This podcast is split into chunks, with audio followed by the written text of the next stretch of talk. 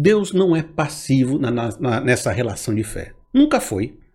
Deus se apresenta, Deus se revela, Deus envia seu filho, Deus se aproxima, Deus clama para que Israel se arrependa, Deus pede para que Israel volte. A todo momento, toda hora, Deus está próximo, Deus está clamando, Deus está junto, e ainda que você vá para o ventre de uma baleia, Deus te tira de lá. Olha, Jesus, Deus enviou seu filho por nós, porque ele tanto nos amou que ele não nos deixou viver em perdição. Então Deus, ele nos amou primeiro, para que depois a gente possa amar Ele. todo o nosso caminho até Deus é uma resposta ao amor dele por nós. Nós só nos aproximamos de Deus porque Deus nos amou, porque nós entendemos o que é esse amor de Deus, porque Ele se manifestou a nós. Então, antes de você dar um primeiro passo, Deus já se aproximou, Deus já lhe salvou, Deus já lhe deu a vida, Deus, Deus já lhe derramou misericórdia. Deus enviou seu Filho ao mundo para fazer tenda entre nós para habitar entre nós, para comer com os pecadores, para ter comunhão com nós.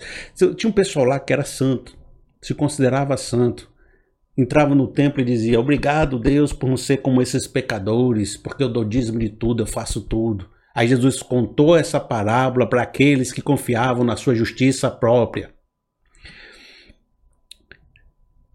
Os santos, Jesus nem pisou perto deles ele foi para os doentes, para as prostitutas, para os desgarrados, para os, os leprosos, para os cobradores de impostos.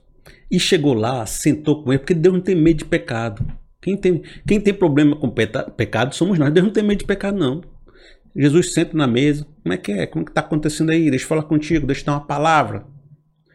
E Deus vai salvando a gente, sendo nós quem somos se aproximando de nós. Por isso que a revelação do Espírito Santo vem como o consolador, como o ajudador. Ora, muitas igrejas e muitas pessoas trabalham com a ideia do Espírito Santo como se ele fosse um troféu. Você está aqui correndo a maratona, vai treinando, vai treinando, vai treinando. Quando daqui 10 anos, quando você atingir o nível superstar, aí você é batizado com o Espírito Santo, você recebe uma unção, você Espírito Santo não é prêmio, não é a princesa no castelo. Espírito Santo é um meio da santificação e não um prêmio da santificação. É através do Espírito Santo que nós somos santificados. Então, eu não vou me santificar para encontrar Deus, é porque eu encontro Deus que eu começo a minha santificação. É Deus que promove em mim o querer e o realizar. É Deus que faz em mim a vontade de querer mudar. É o Espírito Santo que frutifica os frutos de caráter, paz, amor, longanimidade, né? Todos aqueles frutos que ele frutifica. Então, como é que eu vou ser uma pessoa de maior caráter se o Espírito Santo não está em mim frutificando o caráter? Ah, você tem que atingir o caráter para depois o Espírito Santo entrar em você. Mas não tem lógica isso. É o Espírito que promove a santificação. Então, do primeiro dia que eu entro para dentro até o último, eu estou com Deus. Deus não está isolado, Deus não está separado, Deus não está quieto no canto dele, passivo. Ele está andando comigo, me consolando, me dando direções, me guiando, me, sabe, transformando o meu ser. Ele é participante ativo no processo de salvação e no processo de união com ele. Tá certo?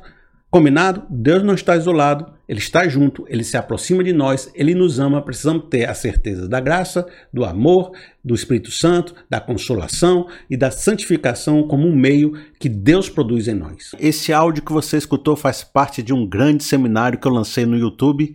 E para mais informações você pode ir em filipeseabra.org/manual. E lá eu também lancei um material que é um pequeno livreto que você pode estar adquirindo, que tem todo o seminário por escrito, tá certo? Conto com vocês, dê uma passada lá.